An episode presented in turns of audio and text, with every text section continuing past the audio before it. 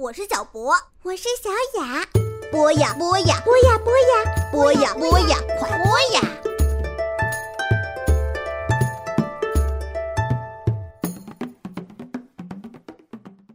嗨，亲爱的小朋友们，欢迎收听博雅小学堂。今天呢，继续为大家带来美国乔治·塞尔登的《时代广场的蟋蟀》。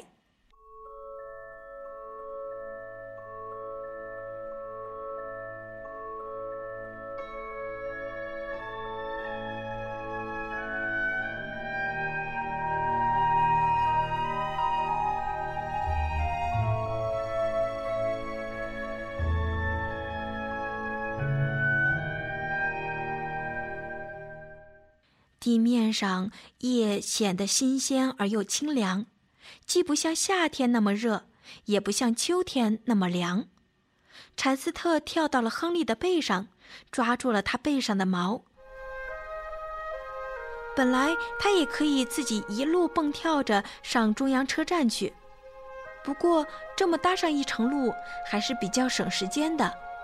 更何况，对一只生长在康涅狄格州的蟋蟀来说，过马路大概也会是个问题，而塔克和亨利可就是在这城市里旅行的高手了。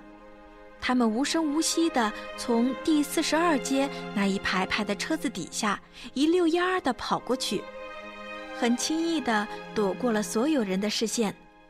等他们到了车站，便由亨利带路，领着他们穿过一条条迷宫似的水管、废弃的房间。以及后面的一些附街的厅室，一直下到了铁道所在的那一层。亨利猫真是个了不起的探险家，纽约市里里外外的各种密道，他几乎是无所不知、无所不晓。晚班的市内线快车从第十八站台出站，柴斯特跳上了最后一节车厢的踏脚板。把自己安顿在一个吹不着风的角落里。这时，距离火车启程就只剩下几分钟时间了。你怎么知道哪一站是康涅狄格州呀？当初你离开那里的时候，可是给埋在三明治下面呢。哦，我会知道的。我会闻着树木的气息，也会感觉到那里的空气，那我就知道了。没有谁再说些什么，这是最好不过的时刻了。也许明年夏天你可以回来看看，反正现在你也认识路了。”亨利说道。“就约在报摊那里再见。”“也许我会来的。”交谈又停顿了下来，然后火车开始蠕动着往前开了。一等车子要开了，这三个朋友才发觉，他们还有千言万语没有说呢。亨利大声叫着，要柴斯特好好的保重。塔克跟他说：“别担心白利尼一家，他会好好的照顾他们的。”而柴斯特则是用力的震动着翅膀，一个劲的鸣唱着告别。有好一会儿，这两个朋友就这样待在那里。依稀还看得见那只蟋蟀在和他们挥着手，但是随着火车渐行渐远，钻进黑暗的隧道里，一切也都消失不见了。但他们还是努力地往那一片漆黑里凝望着。你有没有听到一声叫声啊？过了一分钟，塔克才说道：“算了，塔克。”我们回家吧。他们一起回到了时代广场，下到了排水管里，谁也没有再说什么。他们望着洞外，玛丽欧仍然没有醒来。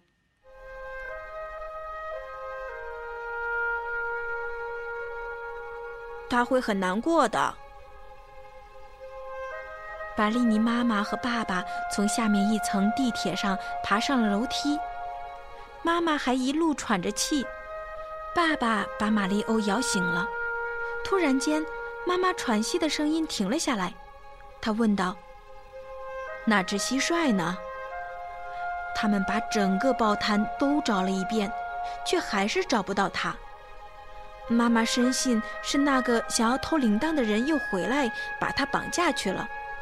他要打电话报警，可爸爸认为，也许他只是出去透透气。但是玛丽欧没有作声，就只是静静地思索着。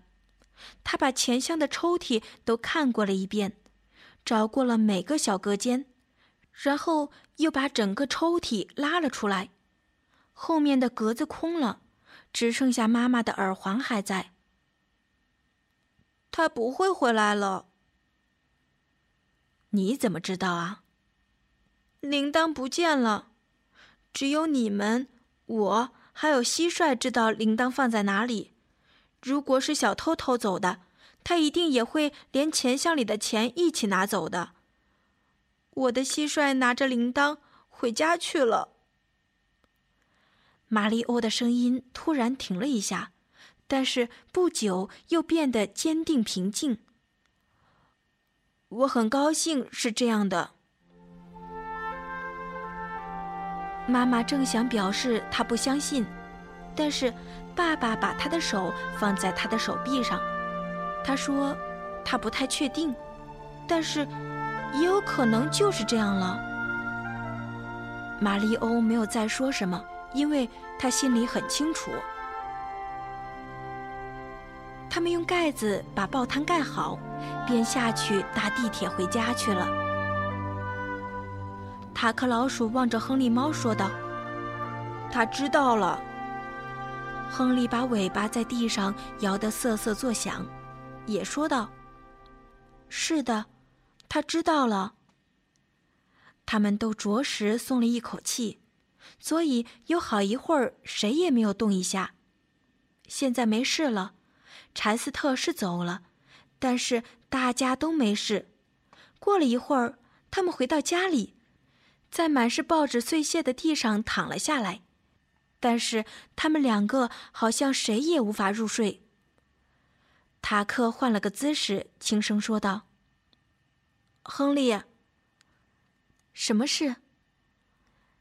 也许明年夏天我们可以到乡下去。也许我们可以去。我的意思是，到康涅狄格州的乡下去。塔克补充道。这时，亨利猫回道：“我知道你打的是什么主意。”